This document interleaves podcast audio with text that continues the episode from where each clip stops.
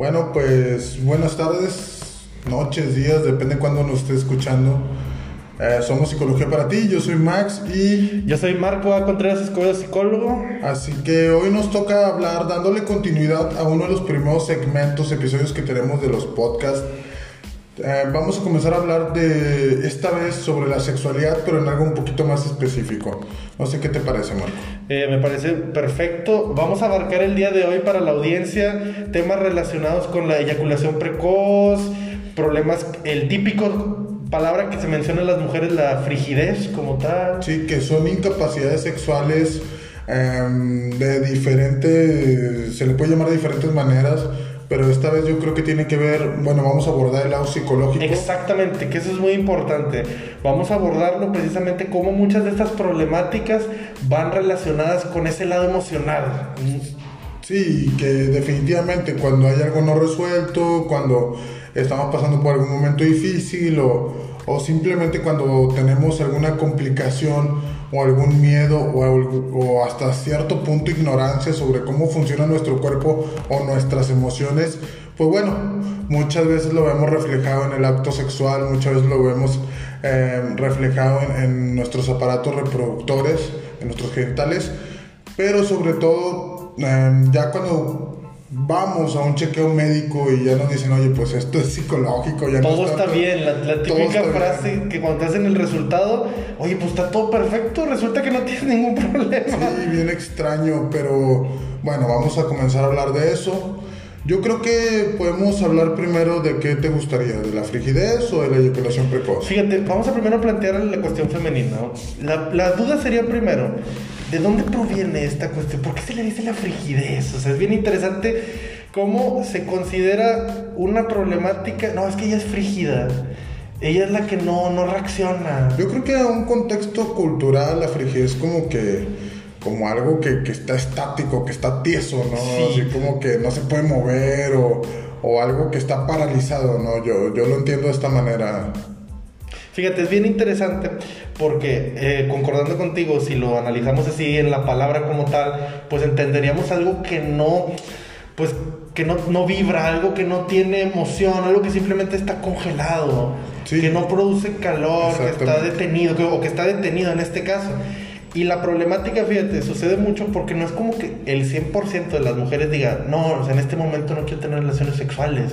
O sea, no es como que ellas piensen, hoy voy a estar frígida o el día de hoy no quiero eh, tener placer. No es así, para que la audiencia nos entienda. No es como que algo planeado, o sea, de no, que no, no. el día de hoy voy a hacer lo imposible para no disfrutar. O sea, no, no, o sea, quitémonos eso de antemano. Y yo creo que la frigidez, sí viene desde la antesala. Exacto, o sea, desde la antesala del acto sexual, por ejemplo, y pues imagínate, ¿no?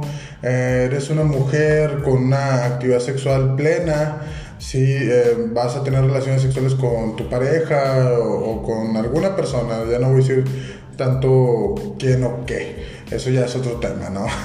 sí. Pero imagínate que, que de repente pasas del 0 al 100 Sí, de, no hay una, un, un, un, no hay un, se puede decir calentamiento, no hay, eh, no hay una preparación. Jugueteo, no, la preparación, eh, llámese, pues no sé cómo se le llama en su país, si, de, si no está escuchando, pero al menos aquí en México, no sé, el faje que le llaman, ¿no? Sí, faje, juego. El juego previo. Podríamos manejarlo como en términos más técnicos, dinámica, antes de la relación o sea, sexual. Sí, o sea, imagínate, ¿no? Eh, pues obviamente es todo un proceso. Eh, yo creo que en el hombre también, pero en el hombre es distinto, ¿no? Pero en la mujer. No, ahorita, vamos, ahorita vamos a hablar Sí, de ellos, vamos a- tranquilo. sí. Porque también hay muchas cosas Sí. que hablar de ellos, pero. Pero por ejemplo en la mujer, sí, muchas veces hay mujeres que ocupan un, un determinado tiempo dedicado al juego previo. Eso estoy de acuerdo. Y es ahí donde está la incapacidad que pues el hombre busca o quiere ya iniciar, ¿no? Porque no sé, va a perder la erección o yo qué sé, ¿verdad? Hay muchas cosas pues ya, ya quiere estar ya en, el acto y esto y aquello. Y, y, pues la mujer, no, no, el cuerpo no se preparó, la mente no se preparó, no se están mandando las señales adecuadas de eso. Y sucede esto, ¿no? No lubrica. Ahora bien, agregando como dices tú, el primer paso, o sea, es como pasarnos tres pasos adelante antes de primero de comenzar a aprender motores. O sea, es como si quisiéramos ir en tercera y todavía no fuimos ni en primera en un carro. Exactamente. O sea, el juego, con lo que queremos para que la audiencia nos pueda entender, el previo antes del acto es muy importante porque no solo permite prepararnos mentalmente, sino físicamente. Y digo mentalmente porque las caricias, las palabras, La palabra. la- más que nada las palabras que se emplean, porque no crean que siempre es, no es como las películas acá pornográficas. Algunos casos serán, pero no todos son así de que, Que yo creo que la. qué la- sucia eres o ay, me encanta. No, no siempre son esas frases. A veces la cosa puede llegar a ser más romántica, más de lo que la gente piensa. Sí, y yo creo que, digo, hablando tanto hombre como mujer, yo creo que el porno, sí, es, o sea, es meramente, por eso se le llaman actores porno, porque Exacto. actúan. Eh, no siempre es así. Que yo no digo que puede haber una fantasía, ¿no? En su llegado momento, pero no lo es, no es tal cual, así como lo vemos en las películas. No es el estándar. No es, no es el estándar y no es lo común tampoco. Sí, ni el ideal que podemos llegar a ser No, todos, no, exactamente, no, o sea, porque Pues dices- imagínate, si yo soy una mujer, sí, y luego, pues a la hora de ver el, el- el pene de, de mi compañero, me doy cuenta que no está grande, que no es, pues como lo pintan las. En las, en las películas porno tiene un cuerpazo, o sea, eh, no sé, tiene su panza, tiene su, no sé, ¿verdad? Lunares. Sus lunares, no sé, sus, sus características propias de la persona, ¿no? Que, que bien en, en la pornografía hay un estándar, ¿no? Tanto de mujeres como de hombres. Exactamente. Sí, y, pero bueno, yo creo que em, la frigidez, de- de- retomando lo de la frigidez, pues tiene que ver con algo emocional, ¿no? Tiene que ver con, con esta parte no hablada, como, como si el deseo, ¿sí?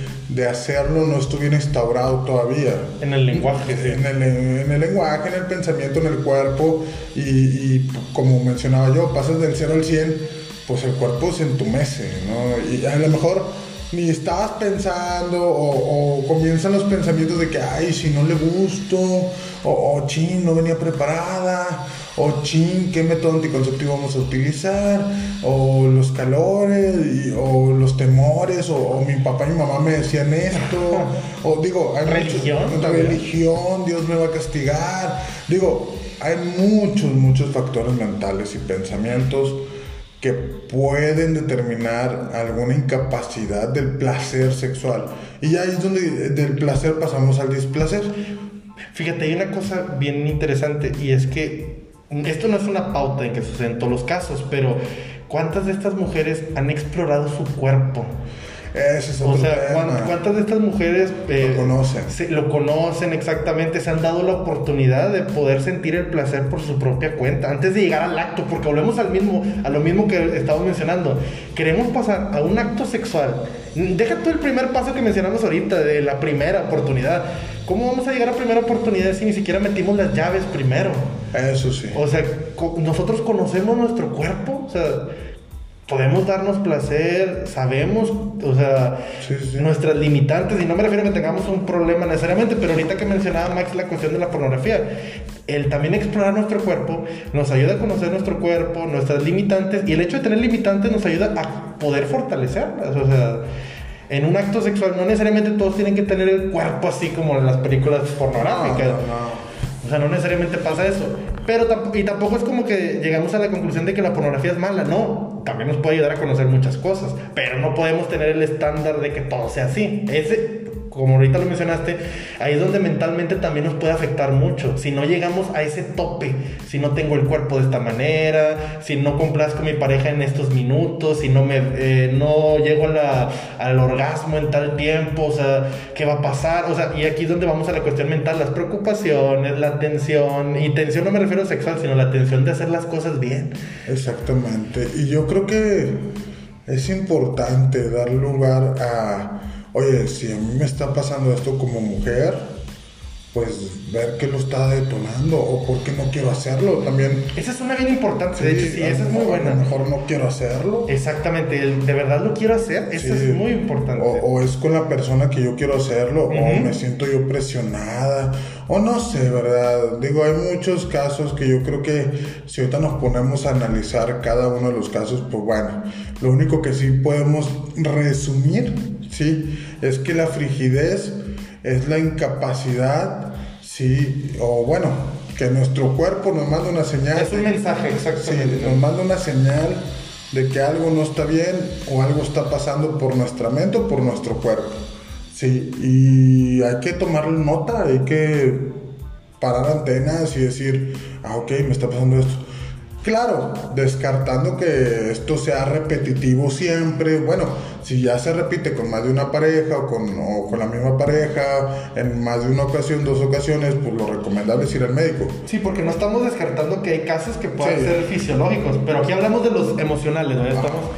Y fíjate, está esta cuestión que aquí es donde termina viendo muchos problemas, que por lo que muchas veces tenemos en la consulta las chicas en este caso, ya sean jóvenes o ya de una cierta edad, eh, si está viendo una dificultad, bueno, no me exploro mi cuerpo, no me conozco y ¿cómo voy a detectar que tengo un problema? Ah, pues no llego al orgasmo, es verdad, pero si voy con el médico o voy con mi psicólogo, me da mucha pena. O sea, ¿cuántas mujeres no han tenido miedo de poder hablar de estos temas? Que incluso ya estamos en el siglo XXI, ya deberíamos de tener clases de sexualidad. Exacto. pero incluso hay gente de 30, 40, 20, 25 años que no, no, saben, incluso... Eh, Ni los métodos anticonceptivos, hay gente que no sabe. Sí, aún piensan que que, que, el coito interrumpido es el mejor método anticonceptivo. no, no, porque salen, pues no sé si llamarlo accidentes, porque ya no es una, eh, un accidente, es algo que no planeas, que algo que sucedió, sí, pero ahí ya inconscientemente hay carga de algo. Que fíjate que hablando, por ejemplo, eh, eh, algo que decía Freud, Sí, yo, yo recuerdo haber leído un texto, no me acuerdo si en Totem y Tabú o El Malestar en la Cultura, no recuerdo cuál, habla sobre precisamente cuando las parejas sí eh, fracasa la relación porque el hombre es más experimentado y la mujer es más eh, abstenida. Digo, estamos hablando de un tema de 1900, ¿va? O sea, es un tema ya de más de 100 años, ¿sí? Donde habla donde, oye, pues pasa, Sí pasa actualmente, a lo mejor ya no tanto como antes, pero sí. siguen habiendo casos. Sí, donde la mujer tiene esta frigidez por la inexperiencia, por la falta de exploración, por la falta de conocimiento, sí, porque pues antes era más penado no llegar virgen, entre comillas, vamos a llamarle virgen a, a, a, la, a la, no iniciación de la sexualidad, sí, eh, virgen al matrimonio, Sí, y entonces hay una incapacidad, entonces el, la pareja con la que se casó se desespera y, y, vaya, comienzan a desatarse mil cosas. Pero estamos hablando de un tema que, que, que si bien no se ve de la misma manera ahorita en el 2020, Sigue existiendo la problemática. Sigue existiendo un tipo de problemática de ese tipo. Solo cambian los temas o lo que generó creo que Freud era un visionario en ese entonces, pero solo basta con analizar un poco lo que está sucediendo y darle un contexto. Exacto. por ejemplo, en el caso, bueno, ya hablamos de las mujeres, que en resumidas cuentas, es un tema que, que, lo podemos extender mucho, pero la frigidez sí es una incapacidad, así a resumidas cuentas, es una incapacidad. Incapacidad que nos comunica algo. Que nos comunica y que debemos de tomarle atención. Atención, Prestarle atención y, y, ver cómo se puede solucionar. Y sobre todo que si hay algo que te moleste en la pareja, pues hablarlo, hombre que, eso es bien importante, porque en una relación de pareja lo mejor que puede existir es la comunicación. Sí, no hay mejor afrodisíaco que eso. Exactamente. No hay mejor afrodisíaco. Eh, hacer el amor empieza con las palabras. Exactamente. Y de comunicarle qué es lo que te gusta y qué es lo que no. Exactamente. Tener la libertad de Nadie se debe enojar, nadie debe de sentirse mal. Al contrario, esto debe sumar más que restar o dividir. Sí pero vámonos al ámbito del hombre. que, ese es un tema muy tabú en los hombres. Exactamente. yo creo que las mujeres tienen más aperturas a hablar de lo que les pasa con su sexualidad. Fíjate. Que los hombres. Fíjate, eso sí es verdad. No es como que todas las mujeres hablen del tema de la frigidez. Pero cuando lo hablan, sí sucede. sí, cuando lo hablan, ok, te lo mencionan de una manera, pero el hombre no, no puede hablarlo. No, o el sea, hombre tiene que ser narcisista, sí, ególatra. da, da mucho miedo. En el hombre es mucho miedo el Sí, poder el, hablarlo. el- hombre nunca va a hablar de que tuvo un fallo. no, es, Es muy difícil. Y menos en ese aspecto, hay que entender, no. porque podemos tener fallos, pero hablamos de un tema que Eso socialmente, falo. exactamente, que socialmente, pues, si no tienes el falo, no eres hombre. Si hablamos en un contexto Sí, culturalmente machista, Vamos a hablar en el contexto mexicano, no vayamos tan lejos. Yo creo que en Latinoamérica se presta lo mismo. Sí, sí. a diferencia de otros, de otros países, pero siendo sinceros, si el hombre dice, oye, pues me sucedió que pues no pude mantener una erección. O al mi- o al minuto. Terminé en un minuto, No, o sea. terminé con una rosadura de, de miembro y ya me vine, no. No, no, yo- o sea, la verdad yo creo que muchos, y muchos hombres llegan a terapia por eso, porque no pueden hablarlo con nadie más. es que es Y, y- y está tan idealizada la, la, la, la erección, porque es la erección, está tan idealizada que a la hora que falla esa idealización, ya, ya no puedo ni, entro en una depresión, me da ansiedad, Miedo. eh, no- no, miedo, eh, te- Angustia. angustia, Y luego después comienza, comienza a bajar la productividad Sí. en, en el ámbito laboral. empieza a haber tensión en el cuerpo, se te duele la cara de la tensión que hay. no, no, no, y comienza la mala relación. Hay molestias, Sí, exactamente. o sea, ya te habla tu pareja y, ah, ¿qué quieres? Y, digo, son los síntomas generales. Creo que cada hombre lo vive diferente. O sea, si un hombre ha vivido una, una cuestión precoz, lo recomendable es, si esto es persistente, pues no te hagas tonto, ve al médico. Que es lo mismo que decimos con las mujeres. Sí, es sí, un sí. mensaje. O sea, si, Es un mensaje. si tú ves un problema y dices, y, o sea, esto no es normal, no, no suele suceder así.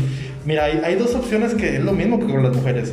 Si nos están comunicando el cuerpo algo, primero hay que descartar que sea fisiológico, ese es el primer punto. Sí. Pero ya si no es fisiológico, pues hay que atendernos. O, O sea, bueno, si es muy persistente también, digo, muchas veces... Sí, eh, hablamos es de bueno, casos- bueno la cultura de la salud. Es Sí, bueno. pero hablamos, fíjate, de casos ya muy persistentes, obviamente. O sea, porque si una vez no, no tuviste la energía suficiente como para aguantar una relación, pues puede pasar una vez, pero ya si en otras ocasiones estás normal, pues obviamente no es de qué preocuparse. Digo, también hay que, digo, siempre, siempre, tanto hombres como mujeres, nos hace falta la reflexión para entender las cosas. Es muy importante. Por ejemplo, si yo vengo de un día de trabajo estresante, si yo vengo de, de un lugar donde, no sé, acaba de suceder alguna situación, y yo lo quiero pasar de lado o tapar con el acto sexual, No, no se va a vas a fracasar dos veces, tres veces. Sí, o sea, vas a acabar tu tumba emocionalmente hablando. O sea, si estabas mal, créeme que el acto sexual muchas veces no ayuda. Sí. Bueno, ahí está sonando la alarma para acabar el podcast. No, no es cierto, todavía no. Todavía falta un poquito más. Fíjate, ahorita que mencionabas esta cuestión de. ¿Cómo se llama? De las alarmas. Nada. Esta cuestión del acto con estrés. Fíjate, mucha gente piensa que el acto es relajante. Y sí puede llegar a relajar. Sí pero si es una actividad también. Sí, o sea, que tienes que pensar. exactamente, que es, es una actividad que incluso te ejercita, o sea, Sí, te, que te te- agota como te quieras. cansa. Entonces, imagínate si tú vienes en un momento muy estresado, no solo estresado físicamente del trabajo, sino No, emocionalmente. Muchas veces lo emocional es el factor Exacto. Y muchas veces los hombres no se quieren dar cuenta. hombre. Pero te voy a decir una cosa, y volvemos otra vez a lo mismo de la hombría. Ajá. Es que yo las puedo todas. Yo no puedo decir que no al acto. Exacta, o sea, exactamente, o sea, imagínate, o sea, imagínate un día, y esto lo vemos retratado en cómics, en las series, en, películas, o sea, vemos que, que el hombre llega cansado, la mujer pues lo seduce, eh, no tiene que ser porno, o sea, en cualquier comedia, en cualquier, en cualquier drama, así, eh, lo seduce y esto y aquello, y pues ya, tiene, tiene el acto, ¿no? Pero ¿cuántas veces un hombre no ha llegado a su casa sin ganas de eso? Sí. Exactamente. Es que traigo sueño, esto, aquello. Y entonces, eso, o sea, en la cultura general, sí, al menos de aquí de Occidente, sí, el hombre debe de siempre desear el sexo. Siempre tiene que ser. Siempre, siempre. Es como si fuera un depredador sexual. o Porque sea. eso te da, en la teoría socialmente hablando, te da poder. Ah, yo siempre puedo con todo. Pero fíjate, El para macho. que el macho, exacto, perfecto. Voy a retomar algo que aquí se parece a lo masculino y a lo femenino. Y es que volvemos a caer en un punto donde no decimos no, no puedo. Tanto la mujer cuando no quiere, sabes que hoy no quiero, cuando el hombre también no quiero, tengo que hacerlo también. O sea, caemos en dos puntos donde no podemos poner un límite. O sea, tenemos que cumplirlo a fuerza. Que incluso, pues, vámonos a lo masculino y a lo femenino, ¿no? O sea, no nada más eh, es propio de las parejas heterosexuales. Ah, obvi- obviamente, exactamente. O sea, Sí. estamos hablando es de hombre y mujer, de una Sí, relación esto, heterosexual. esto también en las parejas homosexuales sucede mucho. Exacto, sí. Llámese lesbianas o gays. Como sí. ustedes quieran Como llamarle, ustedes quieran llamarle, o sea, eso también sucede. Y eso tiene que ver con algo muy personal. Exacto. Y porque hablamos de cuestiones Sí. emocionales. Sí, y que no tiene que ver con género. Exacto, qué bueno que lo mencionas. No que tiene no tiene que ver con el género, tiene que ver con, con- con la experiencia propia de la sexualidad, independientemente de cuál, cuál- sea tu orientación. Exactamente. Sí, o tu género. Si esto llega a suceder, va a haber días en los que no quieres y no pasa nada si no quieres, hombre. Sí, Eh, eh, ahí por qué se desatan sí, los trastornos eh, sexuales. Sí, porque son trastornos al final del día. La eyaculación precoz, Sí, la sí. frigidez, eh, ¿qué más? Que, eh, hay otros temas también, no recuerdo. eh, Pues ¿Cuál fíjate, fíjate, en algunos casos las mujeres incluso les paraliza las piernas. Oh, conversiva. Sí, porque hablamos, exactamente, porque hablamos de que los síntomas van al cuerpo. Siempre va- estamos hablando de casos donde todo va dirigido al cuerpo. O una disfunción eréctil, o sea, ni siquiera. Taquicardias, por ejemplo, en los hombres. O, sea, o, O en mujeres también. O que ni siquiera hay una erección. Exacto. O sea, ni eso. Eso yo creo que, por ejemplo, esa debe ser una de las situaciones más, Más de- difícil. más difíciles en, los- hombre, en sí. los hombres, exactamente. Sí. Que no solo es que no esté pudiendo, sino que no se me está- no, no me estoy erectando en estos momentos. No, o sea, y puede estar excitado. ¿eh? Exactamente. Puede estar excitado y no va a funcionar. ¿Cuánta angustia de generar ese momento en Sí, específico? fíjate que yo vi un caso, vi un caso y se los comparto, obviamente omito los nombres para,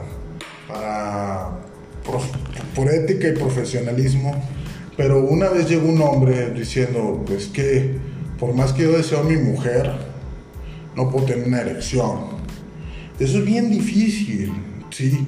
Y porque el hombre angustiado, y déjame te platico, Marco, el hombre angustiado de que ching, pues entonces qué soy, y, ya él se está haciendo homosexual, y, y esto, que traía unos tintes por ahí, pero no lo era como tal, sí, entonces qué pasa, y, es que yo soy. Y yo le, yo le dije, oye, ¿sabes qué? ¿Por qué no hablas con tu mujer? háblalo.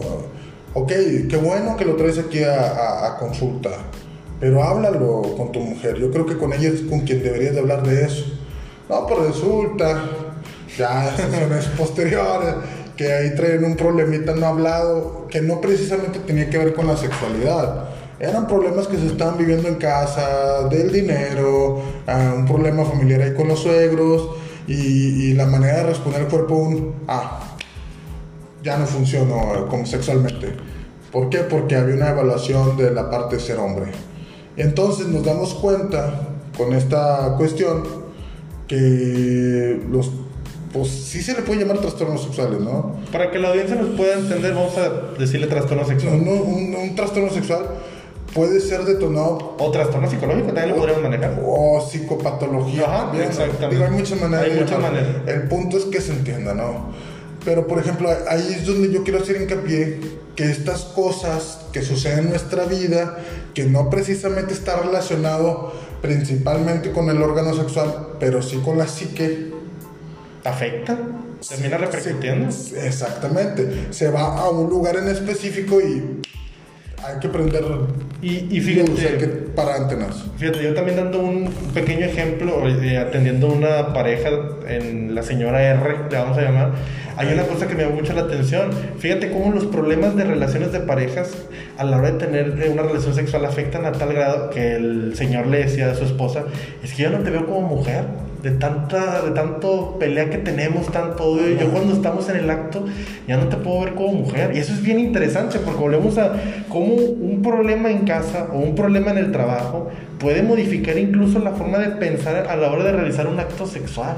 No, y, y que está bien cabrón, ¿eh? Cuando ya se te atraviesa algo por la mente y no lo elaboras, no lo trabajas. Que, que eso es bien importante, esa palabra queda. que lo acabas de decir, que cuando, lo que recomendamos nosotros, por ahorita que lo mencionabas en la reflexión, siempre lo importante, porque no es fácil tampoco, no es como que Ah. todo el mundo pueda elaborar las cosas así. No, no, es que se ocupa ir a terapia. Exactamente. esa habilidad. Porque todos lo tenemos. Todo- todas la tenemos, estoy si de no acuerdo. tuviéramos la capacidad de reflexión, seríamos que. No, no, no serviría que estuviéramos en tratamiento. No, no, no, y yo creo que tuviéramos otra estructura mental. Estaríamos psicóticos, Psicóticos. si no pudiéramos simbolizar nada. O perversos. O, o perversos. Sí, propiamente. O simplemente, pues, inhumano. Y aquí lo que también queremos llegar a como una conclusión es lo importante que puede ser tanto la reflexión y la comunicación en una relación de pareja. Sí. O sea, a veces hay que poner también los límites y esto no significa que uno no quiera a su pareja, simplemente en esos momentos pues no estábamos con las ganas o sabes qué, a mí me gusta tener una relación sexual, pero me gusta hacer estas cosas también, no llegar directo al acto, o sea, la- No. es un punto clave la comunicación. Sí, no, y digo, yo lo diría de una manera un poquito más chusca para que se entienda, pero pues exponer los menús de lo que hay.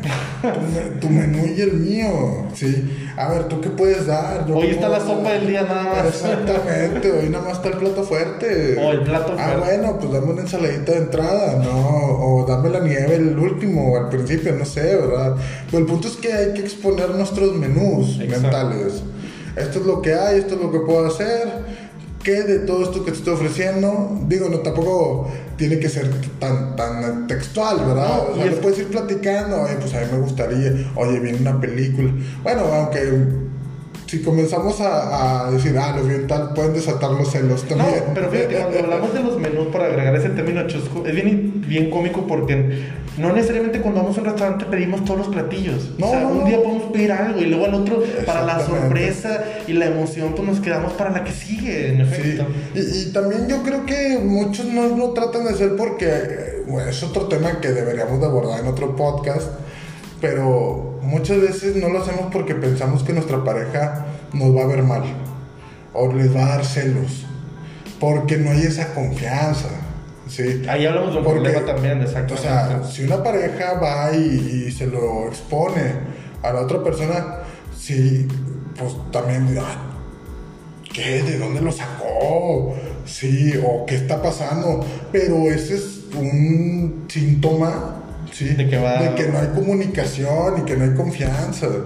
Sí, yo creo que incluso podrían hacer un juego, ¿no? Poner papelitos en una, no sé, en un bote y sacar, ¿no? y es que fíjate, una cosa que Una lluvia de ideas. Una cosa, eh, agregando ese ejemplo que has mencionado de la- del papelito, por poner un ejemplo muy chusco, Sí. es que hay una cosa que en la sexualidad, pero ¿qué es lo que más prende? La sorpresa, lo que no sabemos qué va a pasar, lo nuevo, porque, porque fíjate, una cosa que estanca mucho en las relaciones de pareja es que llega un punto en el que las personas siempre hacen lo mismo. Sí. Siempre se vuelve rutinario y se deja de lado la sorpresa, el romanticismo. No, o, o sea, o- o simplemente lo hacen todos los días de la misma manera. Es, es que eso voy, exactamente, se vuelve Sí. una rutina, es como que ya sabes incluso lo que va a pasar, o sea, no hay algo... Dense abstinencia, güey. Y, y- y fíjate, porque supongamos, la posición siempre podría ser la misma, pero si le agregas algo nuevo en unas palabras, en, no sé, por ejemplo, en los, en los ejemplos más chuscos que vemos, y muchos nos reímos, pero en realidad sí terminan eh, siendo re- eh, importantes, cuando llegan con caminos de rosas o, o que te llenan el refri de algunas cosas, o sea, esas O cosas... se ponen a tomar antes. Exactamente, O esas cosas mueven también, o sea... No, y que, bueno, ya como, como reflexión, ya por casi finalizar este podcast, no es lo mismo, sí, hacerlo 100 veces de una manera. O sea, por ejemplo, yo pongo como ejemplo esto. De tu comida favorita comerla todos los días, yo creo que incluso te hartarías. Sí. Mejor porque no comes tu comida favorita, no sé, cada semana, cada tres días, eh, de diferente manera, eh, Hay con que- variaciones. Hay que dar espacio para desear, para Sí, que sea deseado. Que haya un deseo. Porque si no, se pierde, El humano exactamente. así es, o sea, tiene siempre lo mismo, ya no te va a gustar, hay que sacar nuevas cosas.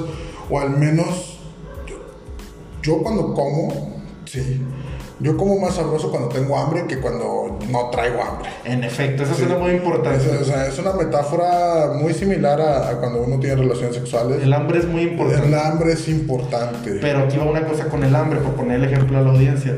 Si yo no tengo hambre y me quieren dar comida, pues no la voy a disfrutar en su totalidad porque ya estoy lleno. Tengo que dar tiempo para procesar lo que comí antes y ahora sí, ya después comer. Sí, hay que sincronizar el hambre. Exacto. Pero bueno, yo creo que es un tema muy rico. eh, incluso nos extendimos más de lo, de lo habitual, pero, pero pues vamos a seguir hablando de estos temas muy importantes. ¿Para qué? Para conocer. Esta es la parte 2, mis Sí, estimados. esta es la parte 2 de, de la sexualidad, sí, ya un poquito más, más específico, que incluso tiene que ver también con la pareja. Sí, sí. O sea, puede ser la, la segunda parte de, de dos temas distintos, pero bueno, vamos a ir, vamos a ir ampliándolo poco a poco, ¿no?